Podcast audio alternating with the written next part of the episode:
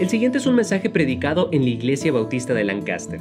Para conectarse o saber más, busque IB de Lancaster en Facebook, Twitter o Instagram o vaya a ibdelancaster.org. Busca hermanos sus Biblias, libro de Filipenses capítulo número 3 y vamos a estar viendo en esta mañana también del, lema de este año y luego iniciando ahora con la visión que tenemos. Y por eso vamos a estar viendo el viaje por delante. Teniendo su lugar, hermanos, les invito que a que se pongan de pie y vamos a leer ahora la lectura de la palabra de Dios. Ahora estamos arrancando después de las vacaciones y siempre hay uno y otro que está quedándose atrás. Si conoce a alguien que está faltando, su tarea para esta semana es traerles hasta de fuerzas, este, por fuerzas a la casa de Dios próximo domingo. Por hermano, vamos a estar volviendo todos, buen número tenemos de esta mañana, pero siempre hay uno y otro que está fallando poquito ya por la costumbre, ya por las visitas y aún algunos están fuera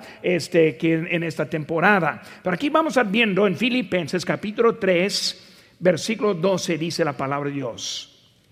No que lo haya alcanzado ya, ni que ya sea perfecto, sino que prosigo por ver si logro asir aquello para lo cual fui también asido por Cristo Jesús. Hermanos, yo mismo no pretendo haberlo ya alcanzado, pero una cosa hago, olvidando ciertamente lo que queda atrás y extendiéndome a lo que está delante. Hermanos, en esta mañana vamos a enfocar en lo que hay en este año. Un nuevo año, nueva década, nuevo principio, nueva manera para ya hacer compromisos con nuestro Señor. Les animo, hermanos, esta mañana a que pongamos atención a su palabra.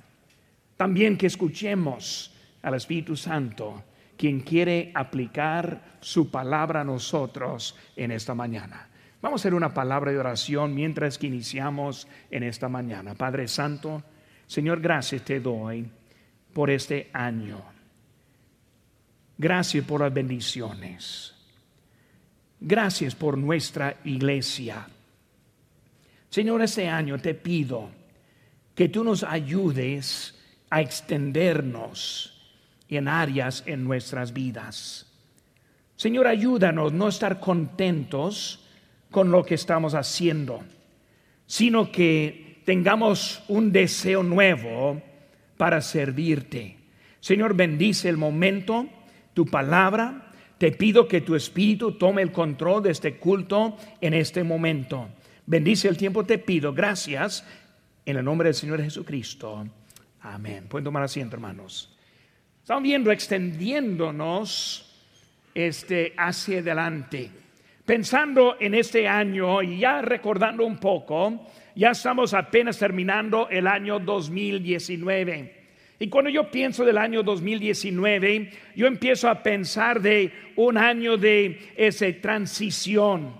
En este año pasado fue el primer año que nosotros entramos como pastor, mi esposa y yo, como pastor de la iglesia.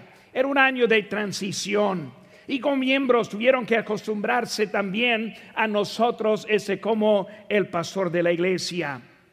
Era un año de crecimiento. Yo he visto madurez espiritual que hermanos como el pastor aquí de los hispanos me motiva y me anima cuando yo veo a algunos entrando y luego saliendo más maduros que como entraron. Un año de crecimiento crecimiento en asistencia de los cultos de la tarde los miércoles, discipulados. Ese año pasado tuvimos 33 graduados, crecimiento en los grupos de los domingos y especialmente en otoño hemos visto un aumento grande en nuestra iglesia. Este año tenemos el nuevo lema y aquí es el pin que va y ahorita en los grupos vamos a estar dándoles cómo puede tener su propio pin. Por eso ahorita este, vamos a ir yendo a eso. Un año de transición, año de, de crecimiento, pero también un año de algunas fallas. Hay algunos que empezaron el año, pero no lo terminaron. Unos que cayeron en pecado, desanimados y volvieron hacia atrás. Fue un año de algunos enfermos, Tuvimos varios hospitalizados, derrames, cáncer, tumores, cirugías y muchos que han batallado físicamente en este año. El año pasado, para algunos fue un año de separación. Algunos hermanos y familiares que ya no están con nosotros fallecieron el año pasado, pero también un año de victoria. Cuando yo veo el año pasado, yo veo que hubo 149 que confesaron al Señor Jesucristo y fueron salvos. 77 siguieron al Señor en el bautismo. Personas activas en ese año. Precisamente esta mañana entrando a la, propiedad de algunos hermanos nuevos que están sirviendo al Señor. Crecimiento y victoria que veo en la vida de varios. Uno diezmando que no diezmaba antes, ofrendando que no ofrendaban antes. Vemos que fue un año de victoria también. Pero vemos también la década pasada.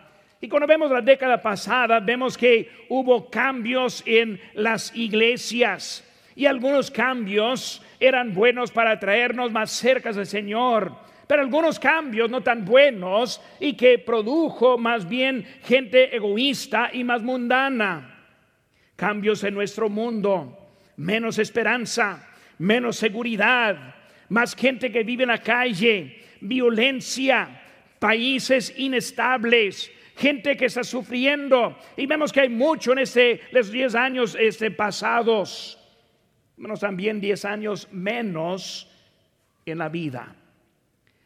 ¿Qué logró usted en esta década pasada?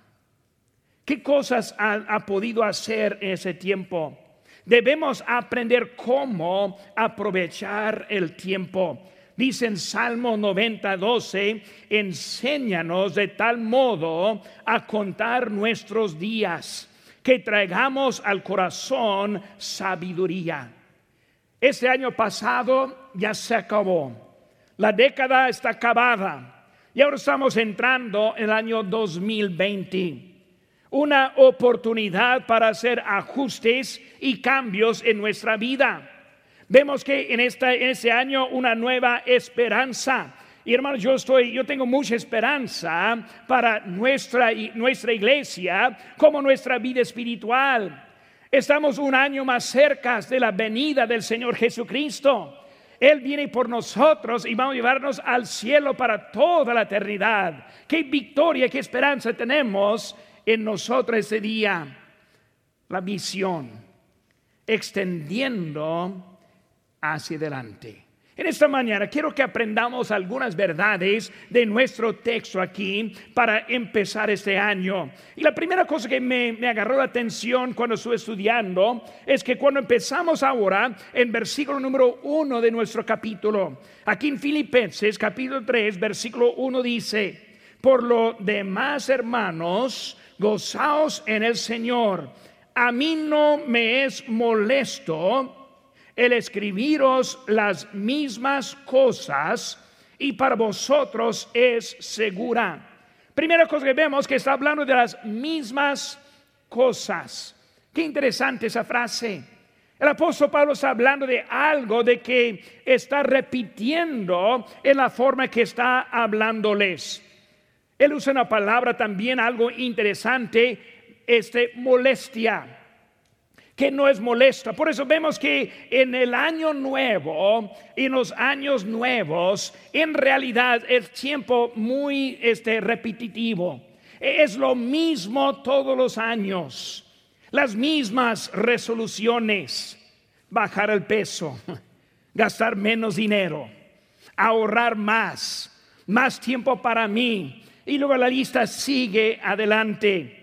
Hermanos, resoluciones son de molestia para los que no los hacen.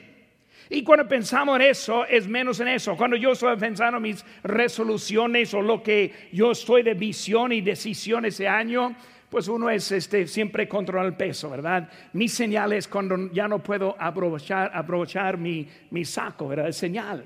No para dieta, sino para comprar otro saco más grande. Pero vemos, hermanos, que en este año, molestia, Él está hablando que a Él no es molestia, molestia en lo espiritual. Oramos más, leer más la Biblia, no faltar en los cultos. Decimos más y muchas veces producimos menos. Pero siempre es lo mismo que están viendo. Molestia para el oyente, especialmente los que no cumplen. Pastor, ¿va a predicar lo mismo? Sí, voy a predicar lo mismo. ¿Voy a esperar lo mismo? Voy a esperar lo mismo. Vamos a repetir la misma cosa que hemos visto en el pasado. Pero vemos que esa molestia para el apóstol Pablo no era molestia. Y para mí como su pastor hispano, para mí no es molestia. Yo voy a seguir animándoles, aunque algunos y muchos fallamos en este año pasado.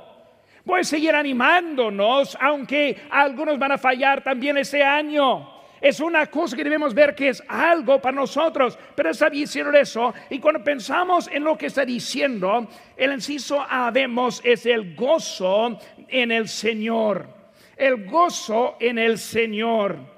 ¿Qué está diciendo cuando empieza este capítulo? Empieza con las palabras por lo demás. ¿De qué está hablando? Por lo demás.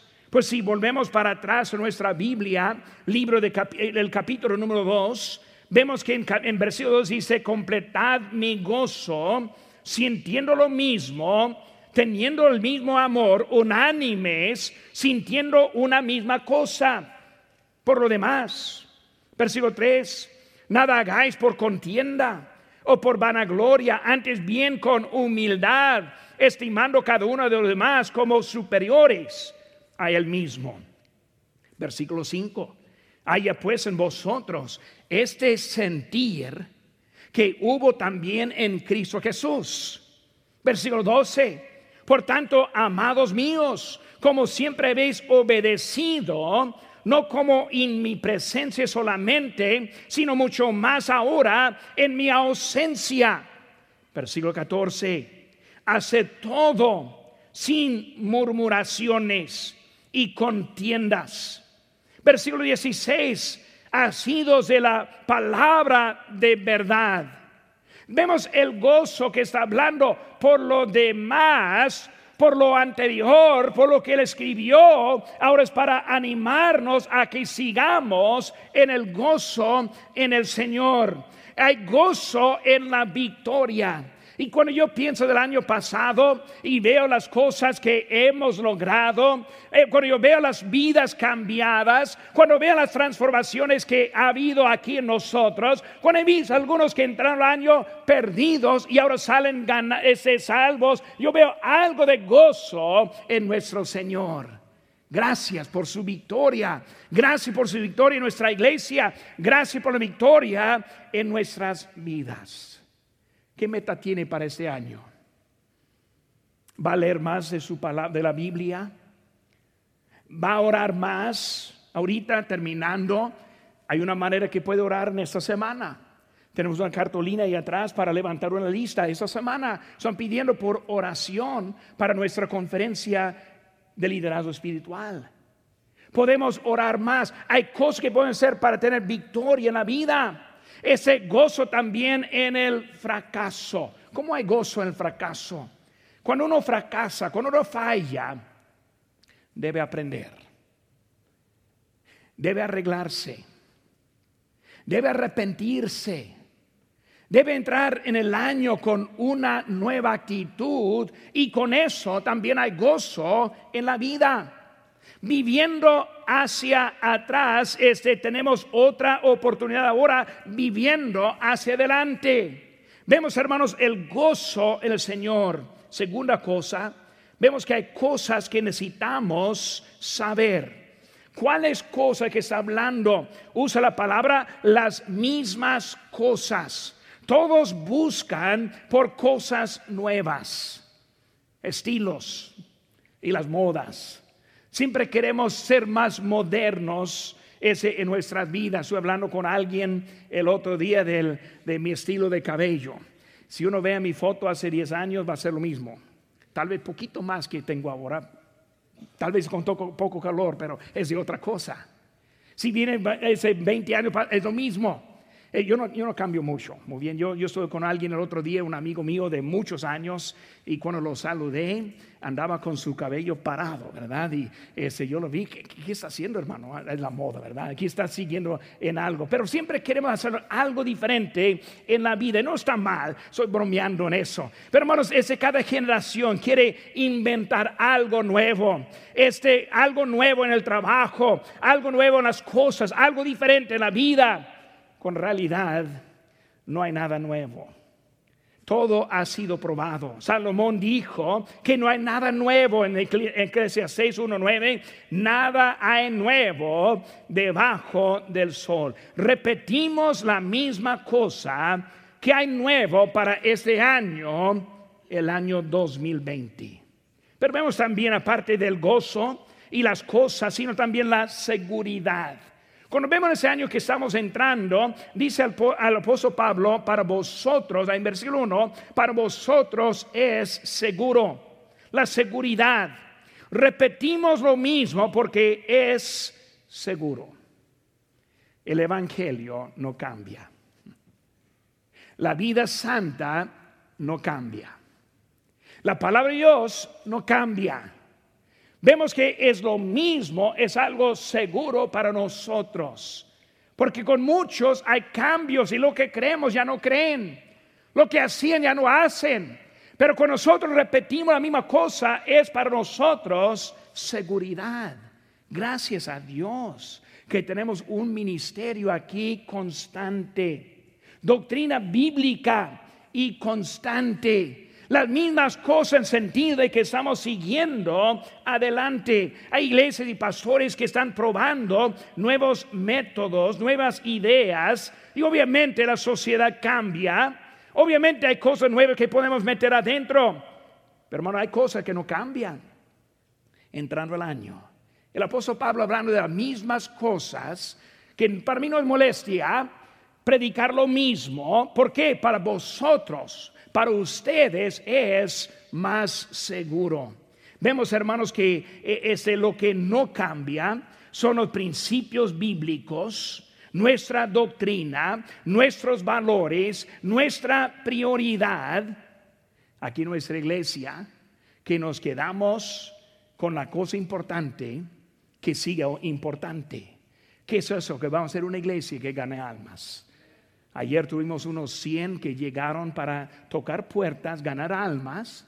Varias puertas, visitas fueron hechas. Vamos a seguir, hermanos, en la misma cosa. Entrando ese año, vamos a estar este, también hablando y predicando y animando a que nosotros sigamos fieles a lo que es importante. Hay seguridad en lo mismo. Pero ya vimos las mismas cosas que está hablando aquí el apóstol Pablo entrando el capítulo. Pero vemos otra cosa importante también. Versículo 10, vemos al fin de conocerle. En versículo 10 dice, al fin de conocerle y el poder de su resurrección y la participación de sus padecimientos, llegando a ser semejante a él en su muerte. Ahora vemos el fin de conocerle. Si hiciera la pregunta a una persona que sí quiere servir a Dios, que sí quiere vivir la vida recta, si hiciera la pregunta, ¿qué es la cosa que quiere más que todo? Yo creo que todos diríamos lo mismo, conocerle mejor a nuestro Señor. Esta vida está establecida para conocerle mejor a nuestro Señor. Entramos en la vida cristiana por un nacimiento espiritual. Es el momento que para muchos de este año pasaron en ese cuartito atrás, cuando ellos aprendieron cómo es confesar a Cristo y recibirle en su corazón en ese momento fueron nacidos de nuevo. Así es como empezamos la vida cristiana. Porque empezamos así, empezamos no sabiendo mucho, pero aprendemos. ¿Para qué? El fin de conocerle mejor a nuestro Señor. Para que tenemos estos cultos aquí, los tenemos hermanos esta mañana para conocer mejor a nuestro Señor. El especial del coro ahorita el especial de Sinji esta mañana era para qué? Para conocer mejor a nuestro Señor. La predicación de la palabra de Dios sobre todo es para que conozcamos mejor a nuestro Señor. Vemos aquí está hablando en eso y vemos que es, vemos la propia, la justicia propia. Versículo 9 dice, y ser hallado en Él, no teniendo mi propia justicia. Hermanos, cuando pensamos en esto, las mismas cosas producen el mismo resultado. Cuando predicamos el mismo evangelio, el mismo crecimiento, cuando nosotros esperamos la misma conducta y siguiendo adelante, ese viene de ese mismo resultado. Cuando hablamos de mi justicia, mi justicia, hermanos, no viene de mí mismo, sino viene del Señor. Es cuando yo estoy hallado en Él has hallado en Cristo plena salvación. Hablando de la sangre que nos convirtió, la sangre que nos cambió. Este, vemos que nosotros en Él encontramos la justicia. Muchas fallas del año pasado fueron resultados de tratando de vivir su propia justicia. Y cuando vemos lo que dijo el apóstol Pablo en Romanos 7, 18, dice, y yo sé que en mí, esto es mi carne, no mora el bien. El apóstol Pablo, Pablo probablemente el mejor cristiano de todos los siglos. Un apóstol muy fuerte, poderoso, diciendo que en él mismo no mora el bien. Hermanos, si él lo dice, mucho más nosotros. Vemos que nosotros necesitamos justicia, pero esa justicia viene del Señor, no viene de la ley, sino viene de la fe. ¿Cuál es la diferencia? La ley son las reglas que yo trato de cumplir en mi vida. Y cuando yo cumplo la ley en las reglas, yo fallo. Pero cuando tengo mi fe en Cristo, ahora puedo cumplir en la justicia que es de Él en mí. Hay que tener cuidado con nuevos métodos que producen más carnalidad y menos espiritualidad. Hay que tener cuidado con este, rutinas nuevas que le están llevando más lejos de Dios y no más cerca del Señor. El año 2020. Quiero conocer mejor a mi Señor. Vemos el poder de la resurrección. Poder de la resurrección poder de Él. Cuando vemos el poder de Él, vemos que Él tuvo poder antes de la resurrección. Pues Él pudo hacer milagros, señales, resucitó a algunos de la muerte hizo mucho en su vida alimentando y luego muchas cosas que hizo en ese tiempo en su propio poder. Pero después de la resurrección vemos la autoridad cambiada. En Mateo 28, 18 dice, y Jesús se acercó y les habló diciendo, toda potestad me es dada en el cielo y la tierra. Ahora, resucitado, su autoridad cambió. Él ahora nos puede llevar al cielo. Sin ese sacrificio, hermanos, no habría posible. No habría manera para llegar a Cristo sin ese sacrificio de la sangre de Jesucristo. Por eso Él ahora es el rey. El miércoles vamos a ver a Él montado sobre el caballo blanco que un día viene y viene para nosotros. Debemos entender lo que Él está haciendo ese con nosotros. Ahí, hermano, el capítulo 2 de nuestro texto, versículo 10 dice, para que en el nombre de Jesús, se doble toda rodilla de los que están en los cielos y en la tierra y debajo de la tierra y toda lengua confiese que Jesucristo es el Señor para gloria de Dios Padre. Hermanos, Él es nuestro Señor. Poder, poder. Vemos, hermanos, el poder, el poder para nosotros. ¿Qué dicen Hechos 1.8? Pero recibiréis poder cuando haya venido sobre vosotros el Espíritu Santo. Hermanos, tenemos poder que Dios quiere darnos en nuestra vida. Qué cosa tremenda. Ya no es necesario vivir como los del mundo. Ya no es necesario sufrir como ellos sufren. Tenemos un poder dado y ofrecido por nuestro Señor, por su propia justicia en conocerle, el poder de su resurrección. Ahora vemos también la participación en su padecimiento. Ahora, si quiero conocer mejor al Señor, algunos pasos para hacer eso. No lo va a conocer mejor quedándome en casa. No voy a conocerle mejor si no abro mi Biblia.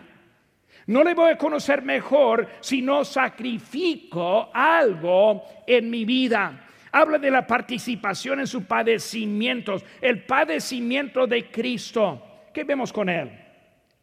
Su humildad en su nacimiento que vimos el mes pasado, nacido en un establo, acostado en un pesebre ¿Qué vemos del Señor Jesucristo? En su decisión entró humilde, su vida de humildad. Y era de, tu, de su decisión que él entró así y que él vivía así. Dice en Salmo 50, 10, porque mía es toda bestia del bosque y los millares de animales en los collados.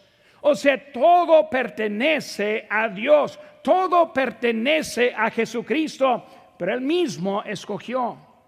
Él escogió entrar humilde, vivir humildemente. Era su decisión para él. Sufrimiento en su muerte. Dio su vida. Pero hermano, no solamente dio su vida, dio su vida en sacrificio. Él no solo murió por nosotros, sino fue azotado la corona de espinos encima de su cabeza.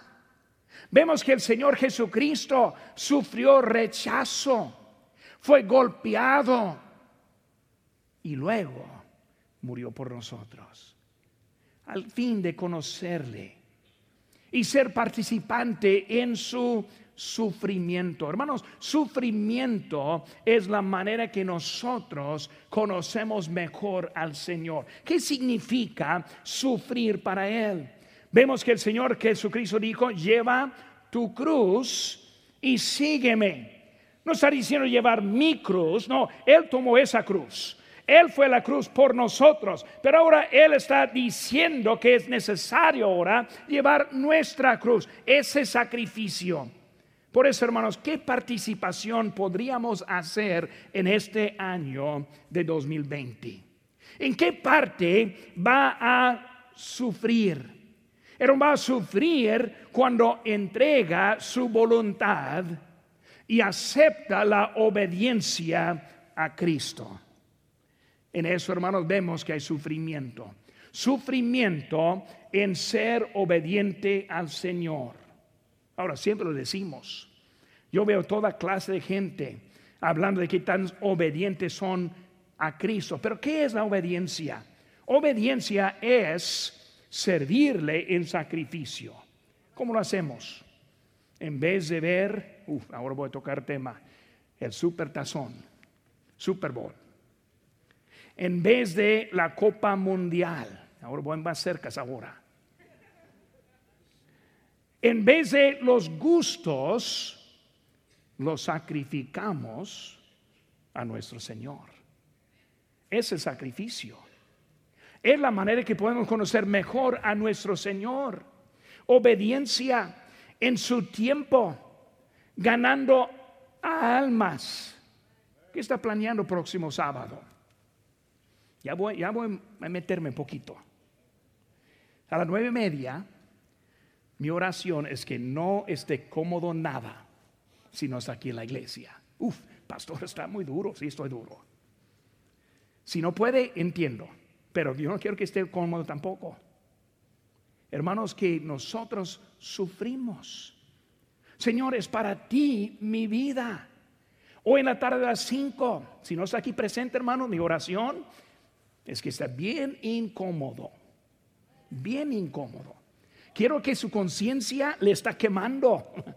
Uh, el pastor dijo eso y me está llegando. Hermano, cuando yo no estoy en la iglesia por una enfermedad o algo así, esa hora en que yo iba a estar pasa, pero lento.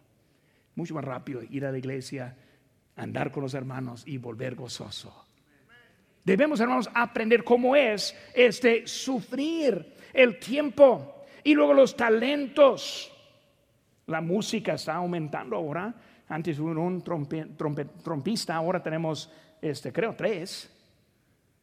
Talentos entregados. Hermanos, no va a venir aquí a tocar si no sufre. Requiere ensayar y practicar. Requiere, en vez de llegar aquí a las 5.15, como la, la, la forma de la mayoría, ¿verdad? Tiene que llegar aquí a las 4 para ensayar. Si no, si no sabe, estoy regañándolas poquito en eso, ¿verdad? No, es las 5.15, sino las 5. Pero hermanos, vemos que es sufrimiento. Si vamos a servir, cuesta, cuesta. No es algo tan fácil para hacer, pero los talentos para el Señor, con cantar en el coro. Necesitamos más voces aquí. Y si tiene una entonada, mejor. Pero necesita más gente que decide servir en las clases, en los grupos de crecimiento, con los niños en la guardería. Mucha necesidad hay en esta semana de la conferencia. Hermano, necesitamos mucha ayuda.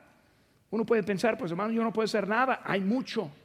Cuando yo llegué aquí como delegado por varios años, antes que vine aquí a pastorear, ese yo vine aquí, la cosa que me impresionó más que todo, no eran los de acá, no el predicador, sino ustedes que nos recibieron. Hubo algunos de ustedes que yo conocí antes que conocí a algunos de acá. Necesitamos ayuda en esta conferencia.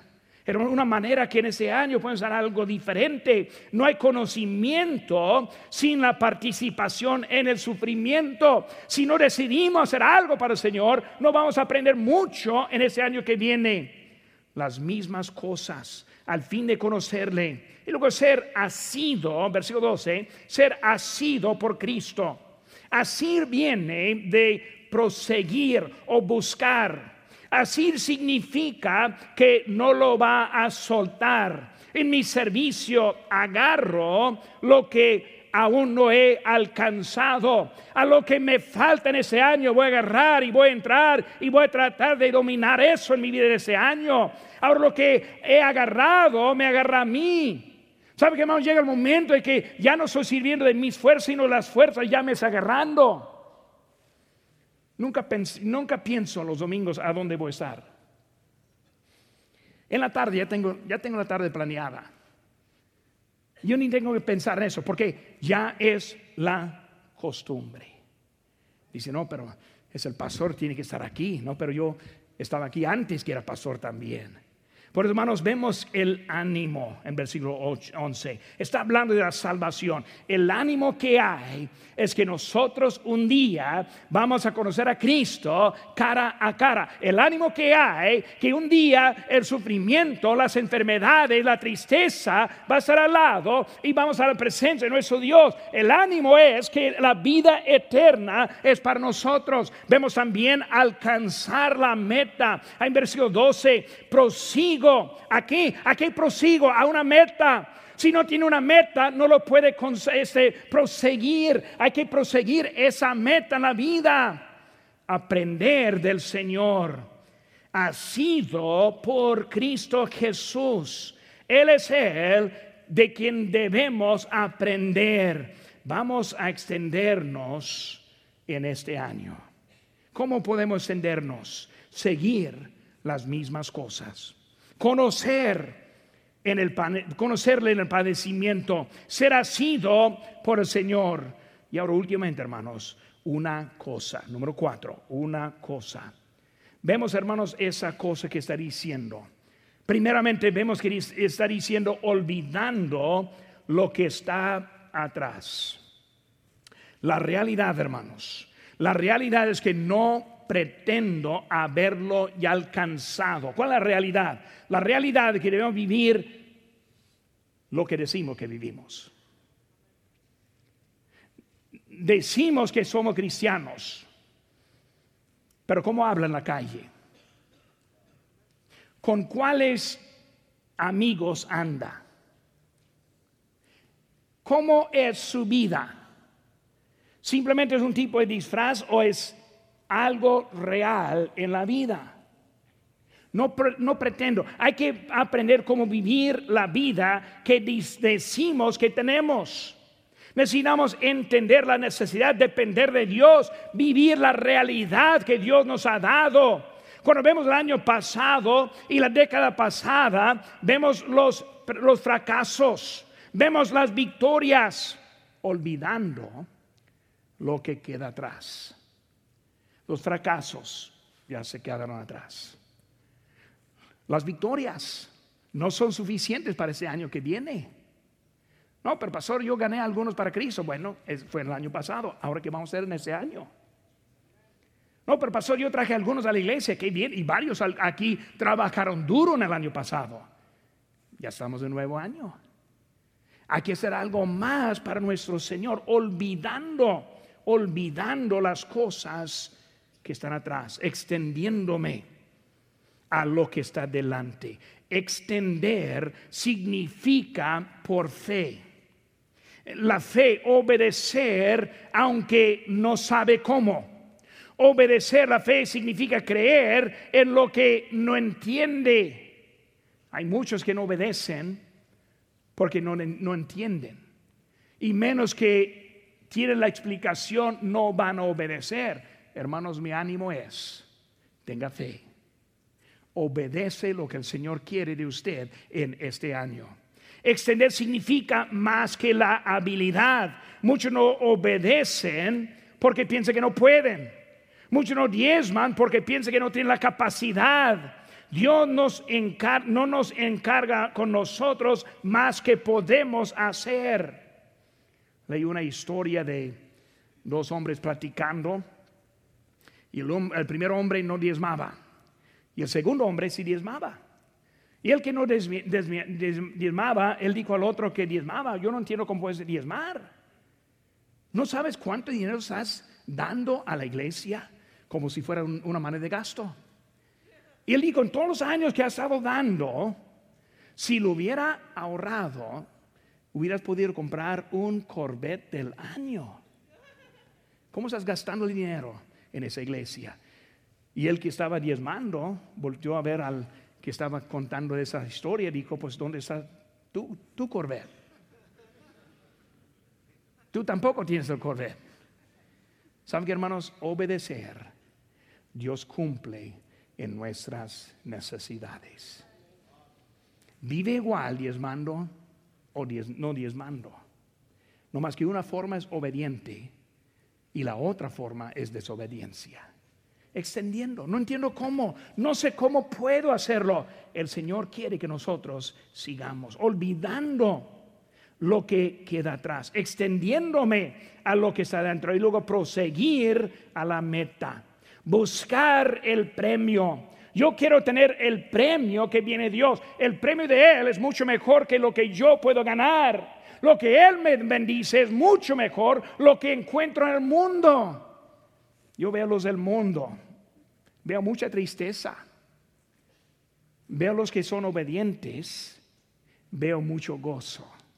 Cumplimiento. Hermanos, es la bendición que tenemos en nuestra vida. Buscar ese premio. La mente de Cristo es revelada en versículo 15 produce la vida cambiada, resulta en la voluntad de Cristo hecha y luego siguiendo la misma regla otra vez, versículo 16, pero en aquello a que hemos llegado, sigamos una misma regla, sintamos una misma cosa. 2020. Vamos a repetirlo. Pero este año, obedientes. En vez de escuchar el ánimo que entra en un lado y sale el otro, vamos a retenerlo un poquito.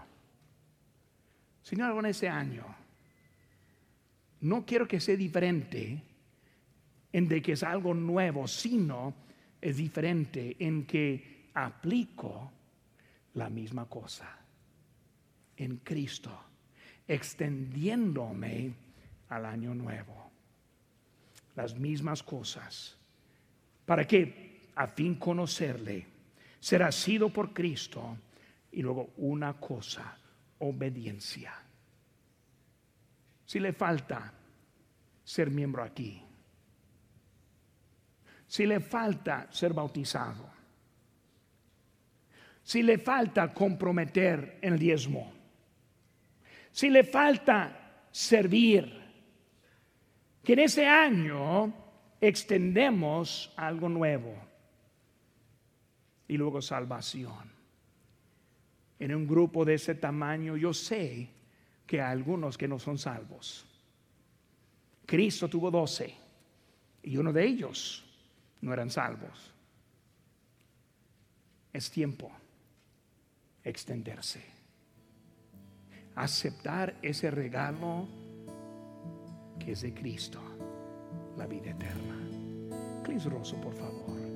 Rosso inclinados, ojos cerrados. ¿Es usted salvo? ¿Tiene la certeza de la vida eterna? No hay nada más importante que saber dónde va a pasar la eternidad. Usted puede recibir este regalo si cree de todo corazón y le pide a Jesucristo que le salve. Puede orar así. Dios, mi pecado me ha separado de ti, y sin ti no puedo ir al cielo, pero creo que moriste por mí para pagar por mi pecado. Te recibo como mi único Salvador personal. Dame el regalo de la vida eterna. En el nombre de Cristo. Amén. Si tomó esta decisión, queremos alegrarnos con usted. Marque al 1-800-688-6329 o conéctese buscando IB de Lancaster en Facebook, Twitter o Instagram para hacer cualquier pregunta. Gracias por escuchar este podcast de la Iglesia Bautista de Lancaster. Que Dios le bendiga.